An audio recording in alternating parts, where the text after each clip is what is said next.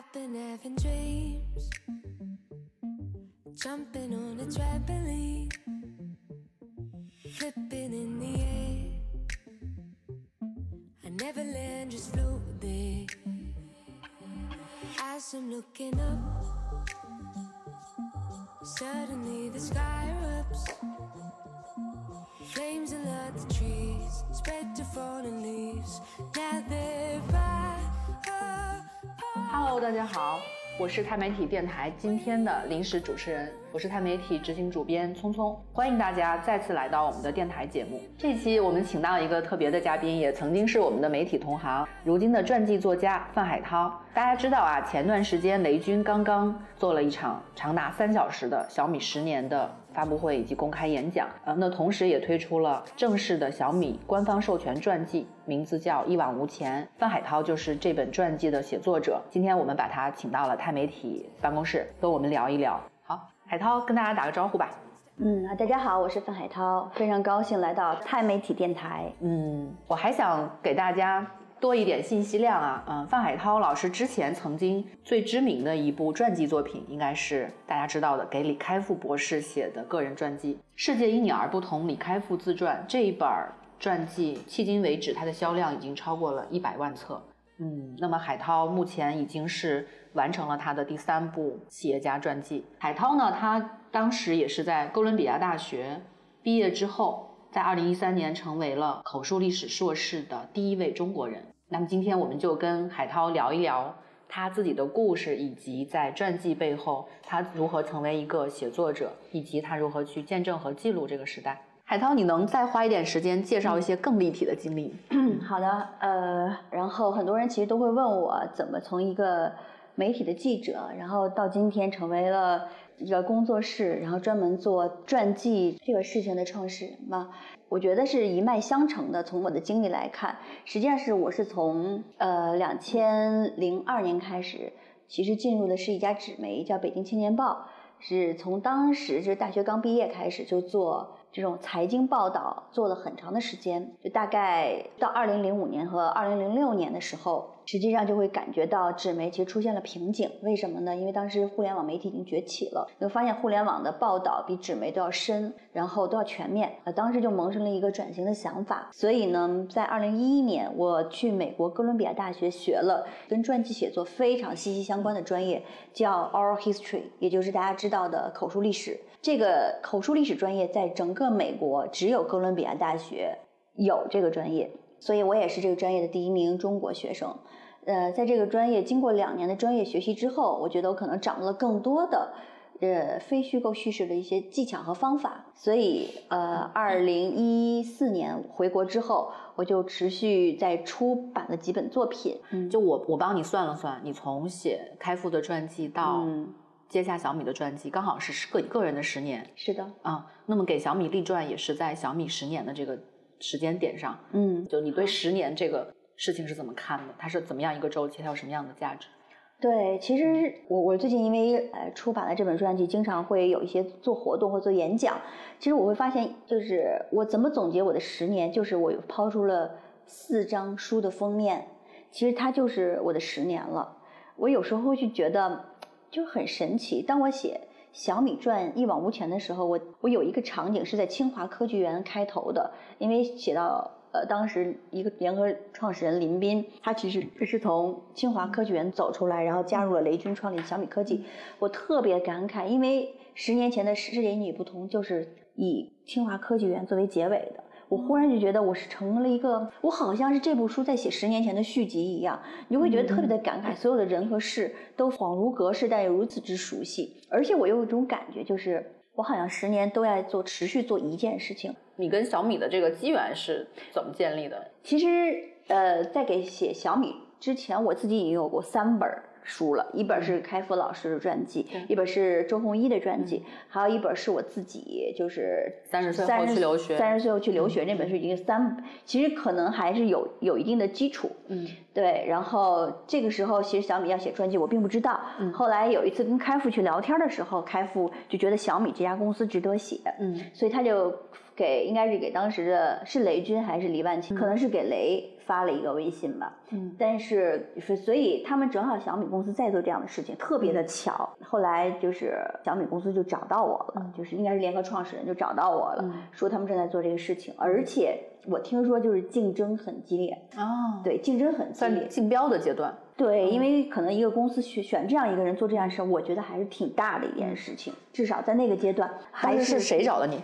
呃，第一次聊应该是跟李万强聊的，嗯然后第二次是跟雷军聊的，嗯，就是两个人各聊了一个小时吧。一四年那个前后，其实大家小米已经完成了它从一到一百吧，如果我没记错的话一，四年是小米的巅峰，对，它是小米巅峰期，嗯全国呃全国的市场定登顶了，所以大家也都在去把小米当教科书式的一家企业在学。那在你写这个之前，对小米的了解呢？刚好，毕竟刚好你有两年在国外，说实话对对小米的了解非常不足，嗯因为。呃，后来还在跟雷总开玩笑，说我好像错过了小米整个 巅峰期的感觉，因为我觉得我不知道是优势还是劣势吧，是嗯我觉得就是从技技能方面，我肯定是已经嗯充足准备好了。但对小米这家公司，当时因为我已经脱离这个圈子有一段时间了，我我感觉啊，嗯就是就真正对于小米的理解，我觉得当时是不深的，当时是不深。所以说实话，当时跟雷总聊的时候，嗯我都觉得聊小米聊的很少，雷总都是在问我你过去几年在干嘛。啊。然后对我就跟他说我什么留了学，写了书，然后采访，对，其实基本上当时那那场谈话聊小米聊的非常少，他还问我你怎么看小米，嗯。其实我就觉得我说我我还在看，就那个感觉。我记得你在书发布的时候写了一个，就自己写了一个推介文嘛。啊对。那文案讲你大概录了有两百个小时，对，有两百小时访谈了一百个小米的人，对吧？嗯包括联合创始人、投资人、对高管，对对对，两百个小时的历史资料。是的，是的。这对你来说应该是一个非常庞大的资料梳理的工程吧？怎么说呢？我觉得是一个特别，我觉得这是一个特别好的过程。说实嗯话，为什么我我最近在去做活动的时候，我都是觉得这是我人生的第六次突围。可能很多人说，为什么颠覆者和就像选垒突围不是嗯第六次，或者是嗯或者你会把小米传跟他们分开？是因为我觉得小米传是我严格意义上第一个做的嗯口述历史项目，因为口述历史项目不是做个人是就是。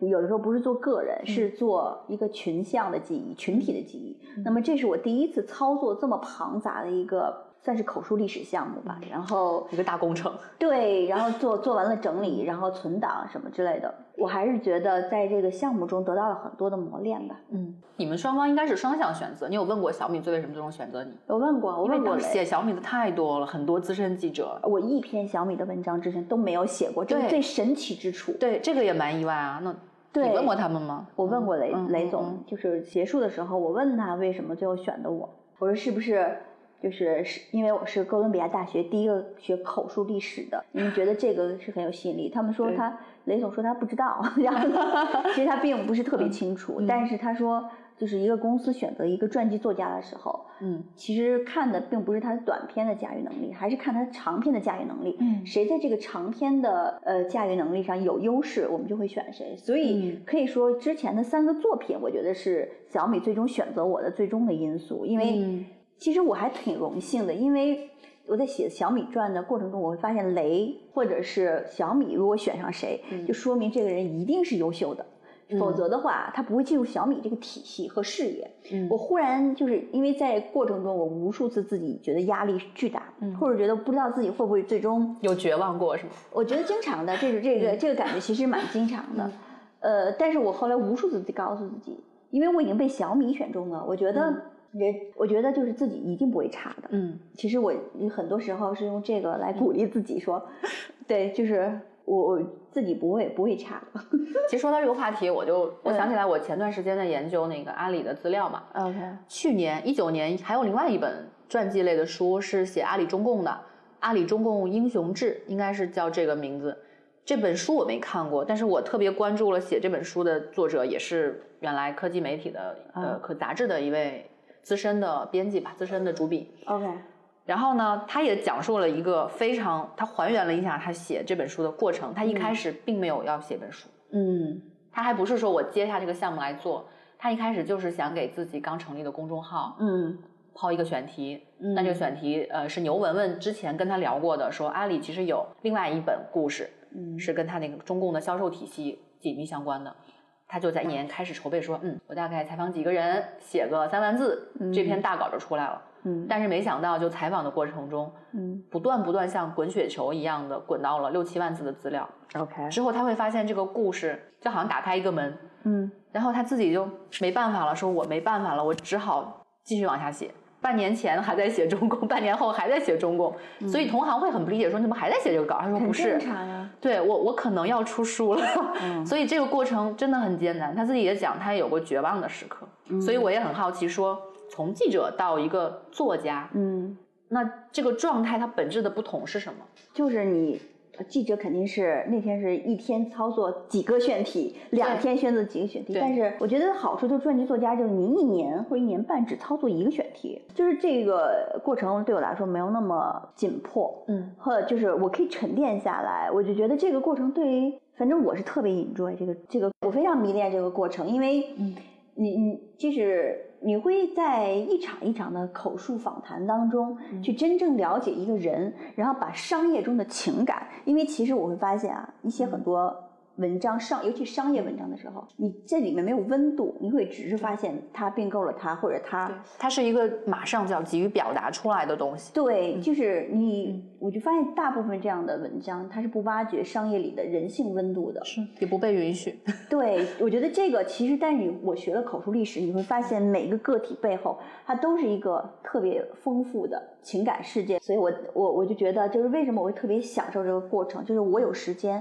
我可以慢慢的去聊，然后慢慢的让这个人释放出来，然后慢慢的把他的情感温度给表达出来，然后你会发现这个故事是丰满的，嗯而且是更加接近真相的。嗯，可以说，如果财经报道我们写的是新闻，那么嗯其实你写的是历史。是的，对，你写历史，你觉得会有最难的、最挑战的一部分会是什么？就是你看你写的是不是足够的客观和真实？因为其实我学的是口述历史，最大的一个问题就是，就人都是有主观性的，就是你不能判断他对这件事的判断和别人的判断和整体的，就是整体这个大盘子的这种是不是真实和客观，这就需要。嗯我觉得同一件事情，确实是你要从很多个人。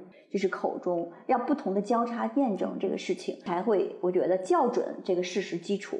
所以我觉得这个也是口述历史，就是教会我的一个东西吧，就是嗯甄别人的主观性，然后在整体的这个多人的交叉交叉验证当中校准这个事实。呃，我觉得这个也是特别迷人，中间特别迷人的一部分。嗯对，嗯，你大概前后一共跟雷军聊了几次？呃，就是聊了四五次。四五次。嗯，所以其他的部分也都是那个有接近一百个人。其实我是先把先把公司其他所有高管都采访完了聊完了之后我再去找雷聊的。所以特别搞笑的是，雷后来就是觉得，他就觉得我很直接。后来因为有点时间紧了，不太允许我们这种大水漫灌式的聊天了，做不到是因为第一他时间特别紧，第二我的时间也特别的紧，我进度也特别紧。所以其实我们聊的，第三我觉得雷总。可能不是特别 enjoy 回忆，这是一个真的，这是一个特别真实的。他觉得有点痛苦，嗯所以呢，就是他最后都说：“哎呦，你把问题都发给我，我一个一个回回答。”后来我跟他说这不符合学术，他说那我不管，他说我我我习惯这样。所以其实你做的是一个慢活，嗯，我觉得相对于漫长以及比较慢的过程。我老是觉得对是慢，但是我就觉得有时候慢就是快。我刚才跟你表达的，有时候慢就是快。你会发现，当你花了这么长时间做了一个很慢的事儿的话，但市场上没有任何一个人能跟你这个市产品相媲美的时候，或者是嗯，就它就成为一个所有的人去看的一个标杆，或者是它就是。大家去验证这个事情的唯一的历史资料的时候，你不觉得它是最快的吗？就是当对很多文章都石沉大海了，对或者是无从验证的时候，只有你这个东西还存留在市场上，而且大家还在研究，所以我就觉得这是反而是一个最快的方式对。，反正在现在大家阅读都是碎片化，对而且用户大部分是习惯了，就你被裹挟着，吧，即即即便你想去沉下来阅读，嗯。但这样完整的东西也还是比较稀缺的。我我其实在美国学习啊，我有个特别大的感受，就是就是一定要系统性的阅读，因为就是呃，在在美国我在接触，比如说很多话题，社会性的话题、嗯。人类学的话题以及文学艺术，你会发现，因为我们没有受到通识教育，有的时候看问题其实就没有那么全面，所以我我是特别推崇系统性阅读的这种，就是、嗯就是要打基础。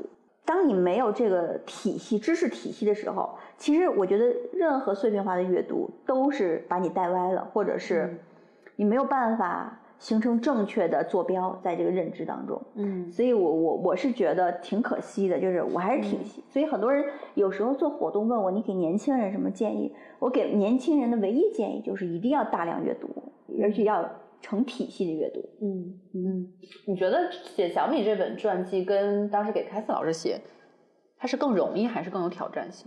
我觉得更呃都有，更容易的方面是觉得我自己个人成熟了，然后认知啊、经验其实都增长了，所以我觉得是在在在这方面技巧方面，我觉得更容易了。但是工作量是其实真的是太大了，就是跟那个工作量是不可同日而语。因为你想，你要采访一百个人，然后其实整合一百个人的信息，然后再糅合这一百个人的故事，把它融会贯通中章节，然后每个人一定要在它正确的位置当中。所以这个说实话，呃，小米传应该是我写的第一本企业传记，我觉得它确实就是说对我来说挑战真的是巨大的，跟、嗯就是我觉得比开复那本确实是要有挑战。嗯我觉得当今社会你很难就是特别有耐心的去迅速了解一家公司，是或者是你想也没有渠道，但是我觉得书是一个唯一一个能不疾不徐，然后向你敞开心扉的这么一个过程，所以做这件事儿还是挺挺了不起的，我觉得。本质上还是回到十年，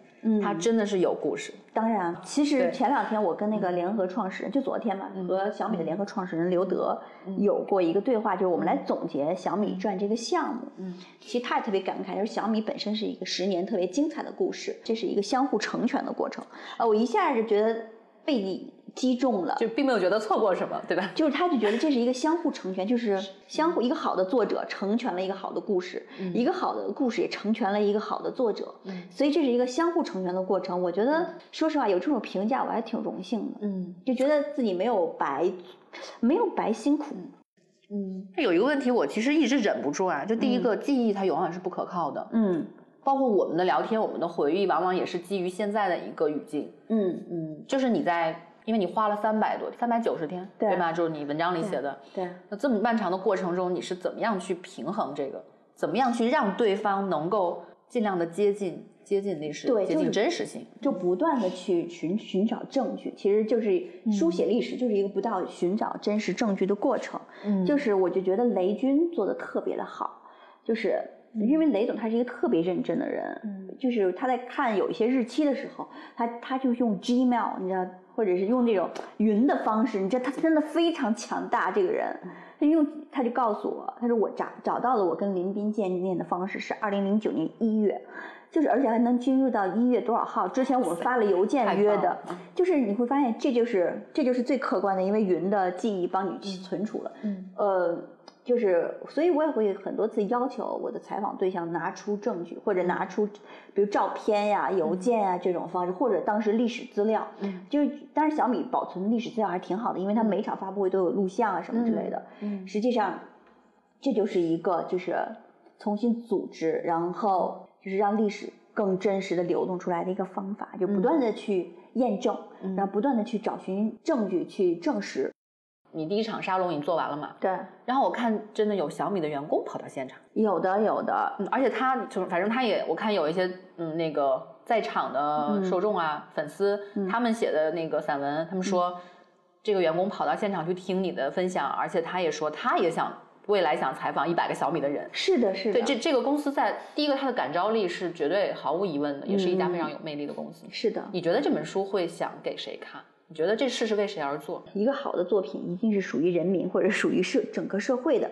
呃，我跟雷总有个对话，就是雷总会说，中国其实缺乏好的传记作家，就是缺乏一个真正好的商业记录者。人家觉得中国有这么多好的事情，为什么没有人就是去认认真真、踏踏实实去记录？其实跟我的感觉是非常类似的，就中国是一个充满机遇，然后充满故事、充满变革的。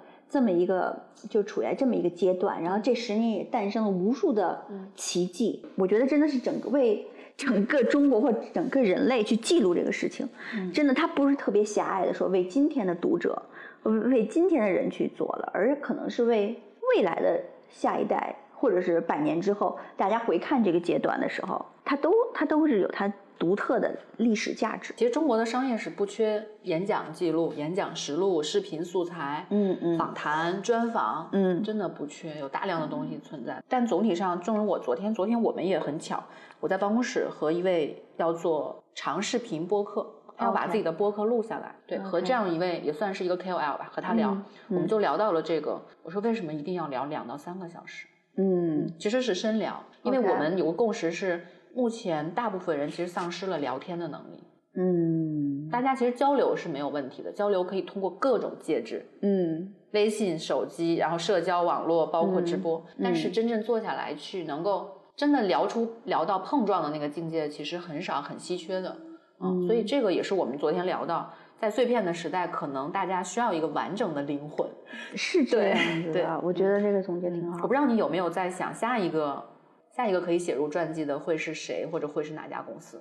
呃，我现在有有有基基本了吗有了，但不能说，已经在酝酿了是吧？已经在嗯谈的过程中。听说听说有企业家会私信你，就找你说我也要写传记。一般都是 对，一般都是他手下的，那你有你有什么选择的原则吗？就像我们做选题也是要有你的有你的有一个趣吧出发？点。我觉得故事有趣，有故事有趣，然后就是嗨，就是人要合拍，故事就是有有有化学反应吧。我觉得小米就是一家让我极其有化学反应的那种感觉的公司，所以有的时候我会就觉得巅峰即瓶颈，嗯我觉得特别害怕，这个是我的巅峰，也是我的瓶颈，因为嗯，就是有时候真的是雷总有句话，就出道即巅峰，巅峰即终局。太经典了。对，他说我我就想，哎呀，我是不是就是出道？真的，我就觉得突然有了压力？对，出道就是巅峰，嗯巅峰就千万不要成为我的终局啊！所以，但我我觉得应该这么我我这么努力，应该结局不会太差，我就觉得。其实你你出道前，因为我记得我们两年前就想约过要跟我们做分享，那你后面两年在忙什么？而且这个过程中，就是你在准备这个巅峰之前，还经历了自己身份角色的转换。是的，是的，对呀、你还当了妈妈。是的，对呀、是的，这段故事我也挺有兴趣的。一本书和一个宝宝同时诞生，对，然后太神奇了。是的，然后我就所以可以说，一七年、一八年这两年其实是就是我人生中也一个身份角色转变的两年，我觉得挺艰难的，因为之前所以在操作一往无前的过程中，其实你也是在照顾孩子，两到三也在完成这个转变。对，其实我觉得孩子三岁之前都是呃都是很不容易的嘛，作为一个妈妈来说，然后是个新篇章，确实是，嗯，对吧？感同身受因为人生其实对人生就是完全不一样了，而且你会对以前我不知道你是不是有这种感觉，就是当妈之前你根本不知道当妈是这样子，对，是的你，就觉得你都能 handle。对，周围的人一切都给你的是美好的愿景，没有人告诉你这事儿其实挺挺惨的。对对，就是你，只有发现孩子来的时候完全超出你的预期，你会不知道，哎呀，我的妈呀！你觉得怎么当妈是这么繁重的一个事儿，而且责任如此之重大。其实我在很长一段时间，我都觉得我找不到自我，也找不到平衡。嗯，其实包括在写一往接到一往无前生前，命，嗯，就是在在接到一往无前这个传记项目的时候，我的孩子其实正好是两两周岁整嘛。呃，其实其实在这个过程中，我一边写一往无前，然后一边照顾小孩儿，就是在这整个的一年当中，我的感觉挺深的，就是一个所谓职场的女性和一个就是一个妈妈很难去完美的融合在一起。我我很其实我不相信谁能做到完美，因为这两个。因为你也知道，一个妈妈其实就相当于一个全全职工作，对而且是可能比工作还繁重的全职工作，对吧？所以你要把两个事儿全弄好。所以我当时都身体已经出状况了，嗯确实有一段时间身体已经当机了，完全已经当机了，嗯，就是就是花了好长时间，你知道吗？才特别艰难的从谷底走出来，嗯嗯，就是我也经历过那个特别谷底的时候。对，其实我应该是有经过一年多，我才我才真正的说服自己，其实没有什么事情是完美，就不要要求自己做一个完美妈妈。因为我同样也是说一边工作嘛，一边生了孩子，然后带他，现在已经五岁多了。嗯但这个过程，我觉得有两个感受跟你是一样。嗯，其实我并不是通过写作，而是通过带孩子知道了慢就是快这个道理。是吗？对对，另外一个就是，嗯真的是我确实彻底的，真的是从内心认同，不要做一个完美的妈妈。对，这样的话，其实你会把这两件事情融合在一起，接就接受一些不完美。对接受一些东西，慢慢慢慢你心态真的就平和了。嗯就我之前也看过一些企业传记嘛，也是因为工作原因。嗯但是我留意到，我认知范围内大部分的传记作家是男性居多。嗯嗯，那你觉得女性力量会在写书这件事上有什么我觉得非常会。我觉得的地方？嗯我觉得我的文字就是雌雄一体，我因为我特别关注商业雌雄一体。我觉得我的文字就是可以雌雄一体的。我我自己想了半天，因为很多人就会觉得很为什么很好看？因为我觉得我因为我是用女性特有的敏感，让这个故事变得很流畅。嗯这个，因为我觉得我现在也观察到很多男性作者太关注宏大叙事了，他真的就没有那么细腻。但是一个好的传记作品一定是要有情感、有细特别细腻的东西。也就是跟讲故事天然相关的。是的，然后我觉得在采访的过程中也有优势，就是其实你会发现，如果特别两个特别刚的，嗯，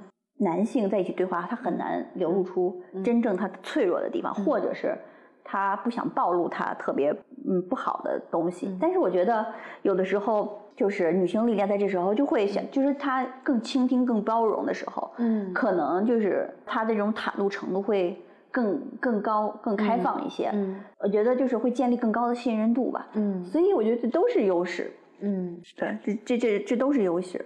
我记得我第一次跟雷总聊，雷总就是其实谈到金山那段经历，真的几乎快哭了。可能因为很少有人找他这样聊，也很少去回忆这一段。嗯你会发现口述历史它就是自身的魔力，就是它有一个超级强的魔力，它就是一个全开放式的倾听。就是你刚才其实说聊天很难了嘛，其实倾听更难。是，当你愿意去倾听一个人的话，这是一个特别好的气场，就是。而且我觉得很多时候它确实有有疗愈功能的，非常认同。对，大多数人是需要被治愈的。同样都是做创作，我太我太知道创作这个事情还是蛮孤独的一件事。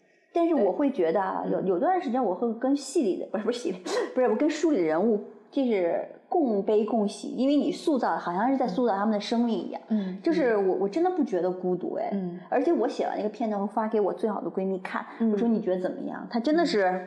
因为每一次大概都是一万多字嘛，他每次看完就跟我分享，嗯我觉得还好，好像我已经习惯了这种状嗯态，我我反而不太适应这种特喧嚣的状态。嗯比比如说你现在今天让我做个抖音视频，让我做网红，我可能根本就不行。嗯嗯。这就是我，我觉得这是我呀。你会有一些时刻会觉得忐忑吗？因为毕竟它不是一个虚构作品，你确实有还原的这份使命在。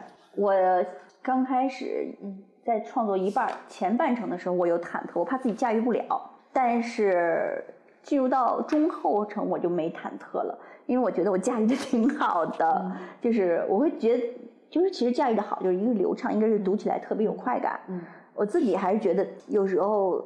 就是重新欣赏的时候，会觉得哎呀写的真好，就是自我欣赏，你知道吗？自恋。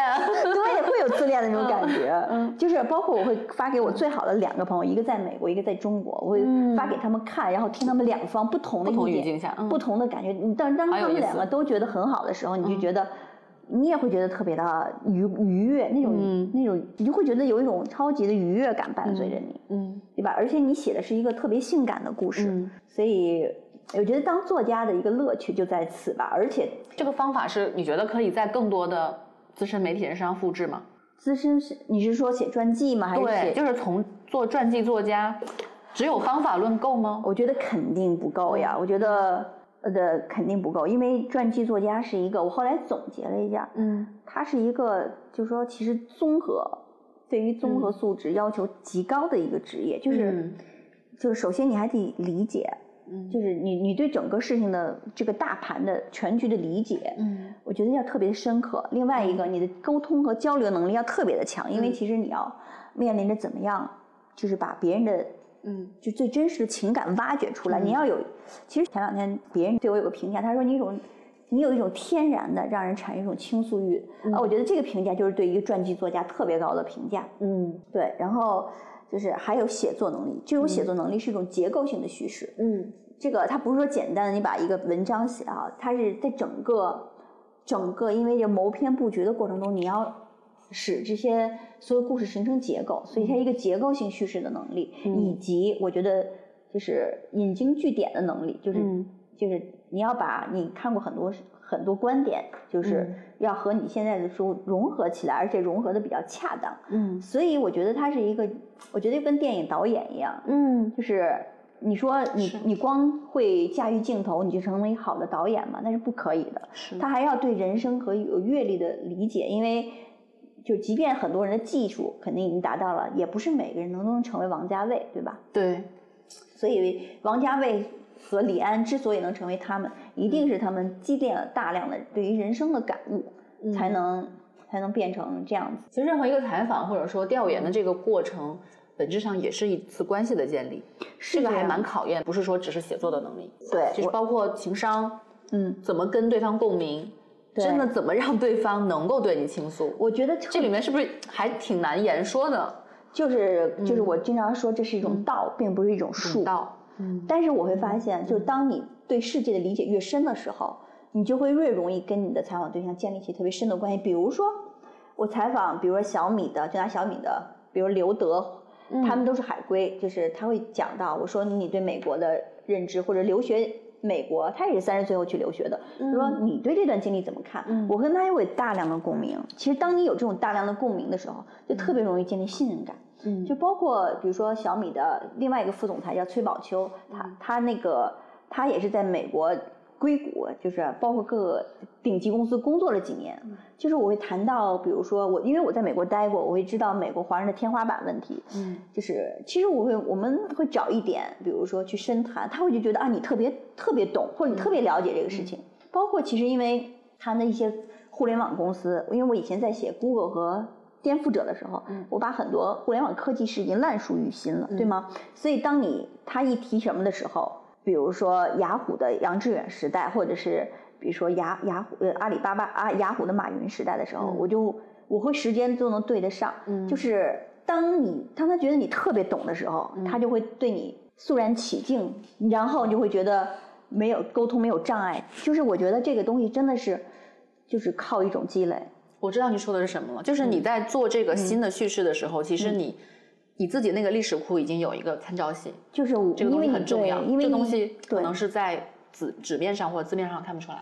对，就是你，因为这是功夫在嗯对，过去十年其实都在观察互联网行业和移动互联网行业，嗯读的书也这方面，所以当在谈到这个话题的时候，你都是一个专家型的人了，嗯呃，他们会觉得不用再跟你重新建立认知，嗯或者是对吧？你们在同相似的类认知水平的过程中，就大家会就觉得沟通起来非常的容易。嗯，所以写书对于你的意义是什么？我觉得就是我的生活方式啊，我我觉得我的生活方式就是这样，我特别 enjoy 的一个新生活方式。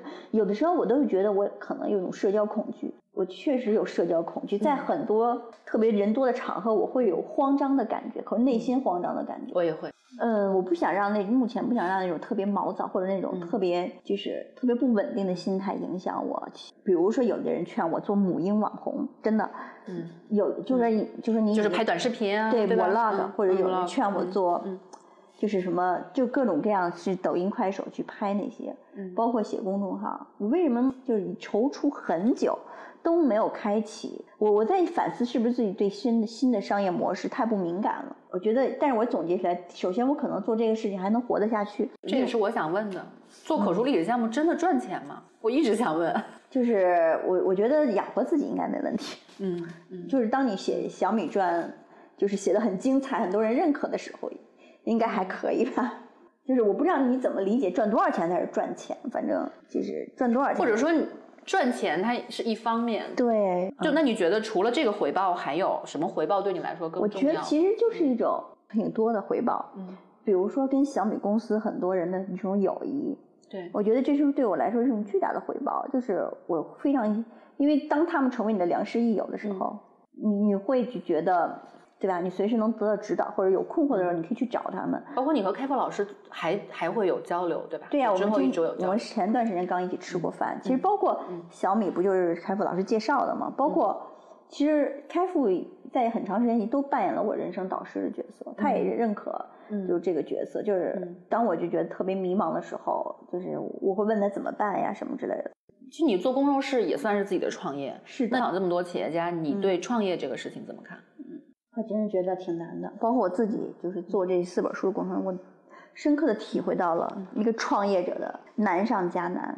就是从零到一。但是就是，但是我所以我就变成一个特别特别钦佩企业家和特别希望自己拥有企业家精神的一个人，就是不屈不挠，然后就是 走完一段英雄旅程。我觉得是一个性特别性感的故事。其实我就觉得回回回顾小米传就好像特别就像写小米传的过程中，特别像一个这样的过程，英雄旅程一样。嗯，就是叫遭遇很多各种各样的不顺和挫折。嗯，但是还是克服了，最终这个作品出来了，然后很多人认可了等等。那么你深聊过、深谈过的这些做成事儿的人里面，你觉得他有什么共通性吗？我我对有人问过我这个问题，我觉得最大最大的共同性就是他们从基本十八岁或者甚至十八岁前已经基本知道自己想干什么，这是我一个特别神奇的发现。嗯。就是其实比如说开复是十六岁的时候开始在高中玩计算机，嗯，那么老周也是从高二就开始玩计算机，那么雷就更不用说了，他们就是其实已经从十六岁就开始疯猛疯狂迷恋这个东西，然后把这种迷恋一直持续到了后半生，所有的东西都其实都是通过十万个小时的积累的，而且可能是不知不觉十万个小时的积累的。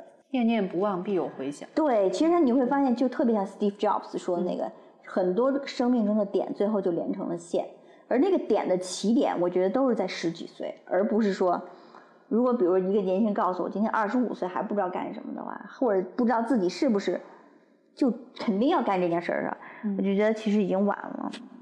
我我自己特别深刻的感觉就是，那另外也有有一些特别共通的点，就是精力极其旺盛，就是自律给你自由嘛。你像雷，他就是每天早上还是走走十公里，嗯，啊，觉得真是太在演讲中提到这个，就是疫情期间，真的是挺厉害的，我觉得，他因为在很焦虑那段时间就开始想，我定个小小的目标干什么，嗯，开始走路。对，所以就是我。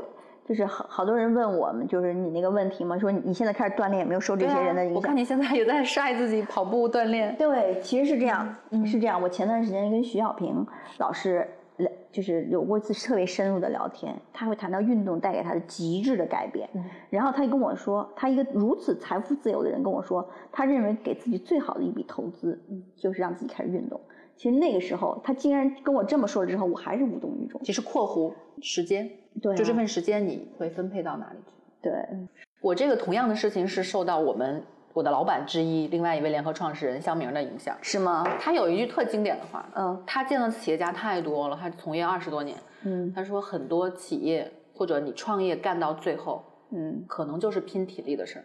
嗯嗯，所以，所以我们除了业务交流，他会经常，你们年轻人要早点锻炼，嗯别到别到后面真的就什么腰疼啊哪儿不舒服的时候再去做这件事儿。你应该把它内化成你的生活习惯。就是不是有对，这个句话说吗还是对我影响蛮大。他说抽不出时间锻炼的人，总会抽出时间来生病。这个有太经典了。对，后来我你会看这个，就觉得啊、好像是，而且嗯就是它会给带给你精神状态的改变。我会发现啊，比如说通过走路这段时间，我真的是。就是脑子里会规划我今天怎么过，比如说把银行的杂事儿怎么处理了，把孩子的杂事怎么处理。其实你会发现，确实越来越走的过程中，你会梳理这些事情，然后就，比如说顺路就去了银行把这事儿办了，去去了这个什么把这个事情也就办了。对。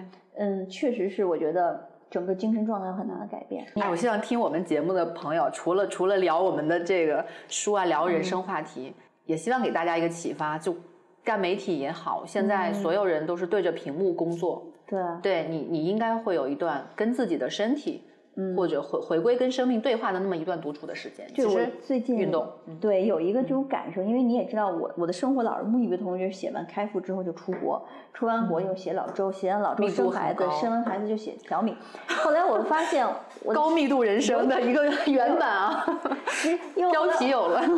没有，后来我就发现，我也不知道为什么，我不知道是从哪儿来的，就是我我发现只要生活中没有工作，我就没有安全感。我不知道你有没有，有我曾经有过，就是只要这段时间没有什么工作，我就会我陷入一种极度缺乏安全感的这种焦虑状态，就觉得后来我才发现，其实生命中的留白特别重要，就是你给自己一段留白期，然后要旅行、运动、做饭、干什么 whatever，就是这段留白才能滋养你。特别好。所以就是你会发现，一个好的画绝对不是说密密麻麻全都是，它一定是有留白，有有地方。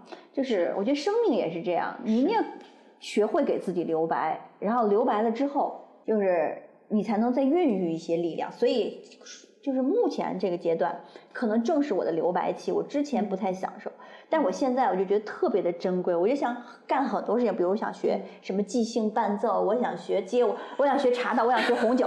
反正我就觉得，哎呦，想做的事情特别多。然后我现在开始运动嘛，嗯，呃，我所以我现在就心里就偷偷的想，下一个项目能不能稍微晚一点再开始？如果有可能，越晚越好。我要特别好，对我要给自己。就是要对自己好一点，我就是真的和老师这么想。嗯，搞创作这个事情对搞创作的所有人都是相通的。那你你包括你在国外也看到过很多更好很多案例嘛？做口述历史的案例，你觉得口述历史它本质上是一个匠人的事儿，还是一个工业化的事儿？口述历史是一个非盈利，就大部分都是国内的非盈利组织的基金在赞助，它是一个毫无利润的事情，是一个有点像拍纪录片似的那种。那它本质接近匠人的事情。对，所以就是他其实挺要求初心的，要求这时间的投入呀。国外有什么比较好的模式吗？嗯，是 donation 还是？对，基本上就是靠 donation。有一个特别好的机构叫 Story Corps，就是 Story Corps，就是对，怎么拼？呃，S T O R Y，然后 C O R P。哦，Corps 啊，就是公司的那个。对，Story Corps，其实它也是一个靠 donation 的，但是它就把。故事讲的特别的性感，嗯，然后它还有一个 A P P，能让你自己去录故事，有些模板，这个我觉得是一个极致了吧，嗯就是，但是它确实也是是是非盈利的，就是你想凭借这个赚什么大钱，我我就觉得反正可能性不是特别的大，嗯。嗯，你觉得国内现在嗯有接受口述历史这种形式的土壤，或者这几年和前几年相比，大家对于口述历史的。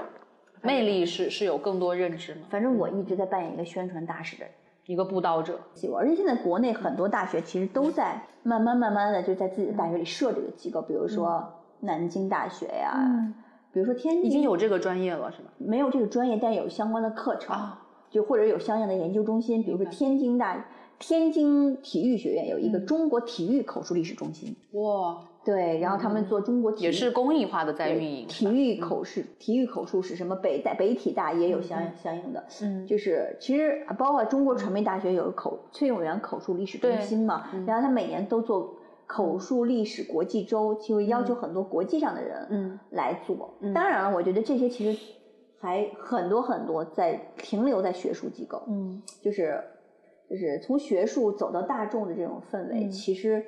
呃，目前还在一个初始阶段吧。嗯，所以我我觉得我现在唯一就是做的就是能够布道，然后能做普及，确实可以比学术能够快速影响到普通人。其实，在美国就是怎么说呢？从学术到普及就是都有。对，然后走到民众啊，其实都我觉得是更加普及一些吧。而且它在美国更加注重美口述历史的呈现，它呈现方式特别的丰富多彩。就是这就是让口述历史没有仅仅只停留在一个学术机构。所以说，传记只是口述历史很小的一个分，它是一个衍生品。其实，口述历史是保存历史的一个手段。对，然后也很难说完全通过商业的手段去去完成它。是的，是的，就是你可以有很多方式。其实它衍生品，比如你可以做成书籍，做成音频、视频、纪录片、书籍，这就是它的衍生品。其实传记也是口述历史的一个衍生品而已。可以理解为像一个导演，他可以用商业项目来反哺他的。非商业项目是有点这个关系，对呀，对你毕竟做传记，它有收入啊。对呀，就是对呀，所以就是很多人就问我，你离最理想的项目是什么？对，你老是做精英，我发现在口里做精英变被歧视了，对，被歧视。我会说我我确实是想做很多，嗯，比如说什么，就是关于中国临终关怀这种，嗯，就是其实这个话题我是感兴趣了很多年，事情更需要去普及。我觉得特别性感，因为其实我妈妈就是一个没有受到临终关怀的这么一个，因为她是，我就了解很多，因为慢性病是不能受到临终关怀，就是所有的中呃美国，无论是西方和中方，你所指的临终关怀都只是癌症病人临终关怀，就很多其实慢性病人最后也是非常痛苦，但他没办法接受临终关怀的关怀，为什么？因为医生没有经验，医生不知道你到底是不是临终了，这是一个特别奇怪的事情。但是他但真正临终的也特别痛苦，对，所以其实文化也很有关系。呃，因为我因为我在这方面，因为我妈妈去世前后，我就是其实怎么说研究啊，或者是找资料呀，就是看了很多这方面的东西，还跟医生聊了很多很多，包括海淀医院最开始就是引入了在公立医院没引引引入了给安宁病房，我都跟那个秦主任聊过聊过很多次。其实我对这个话题，我就是我一直想做一个口述历史项目，但是，哎，无奈于我就第一没时间，第二本能的逃避，是因为有点痛，有点触发一些不太开心、不太美好的这种，就是特别痛苦的记忆，所以。呃，我就是做活动，我每次都说，但每次都没有做，是因为有点不太敢。嗯嗯，或许未来可以等待一个机会。对呀，可能等着他就好。这就是我心真正想做的很多项目。其实，就是前段时间有一本书叫《美国人写的我在底层的生活》嘛。嗯。其实就是你发现美国的口历史确实更加关注那些弱势群体，其实它有一些社会公益的意义了，是对，就是更加关，就精英精英白人只是最开始的。对一部分，然后其实口述历史也会关注一些根本无法发声的人，让他们的记忆留存下来，然后成为一个意识唤醒的工具。你会发现，就是魅力无穷的一个学科吧。所以我真的只是一个，我觉得我是中国的哥伦比亚大学第一个毕业的学生。我觉得我就是想把我学到、我看到、我听到的，就是照告诉大家。所以你天然会有一个使命感。我我觉得是的，对。嗯，对，就这种我的使命嘛，所以我也这这么多年，无论在演讲的时候，在我都会说这个事情。然后特别好，我觉得你已经为未来一生找到了一个事情，是吗？谢谢。对，找到了一个终身可以做的事情。其实今天跟海涛聊的意犹未尽，我我我们已经约好了，可以再做一场直播或者其他的节目，我觉得非常好。嗯，而且我们也特别希望说有。同行或者说对写作和创作有热情的人，跟我们来继续的聊。所有的故事都是值得尊重的历史，特别棒。我们也特别希望口述历史这件事情被更多的人知道，也被更多的人去尊重。好，今天的节目就聊到这里，那我们下期再见。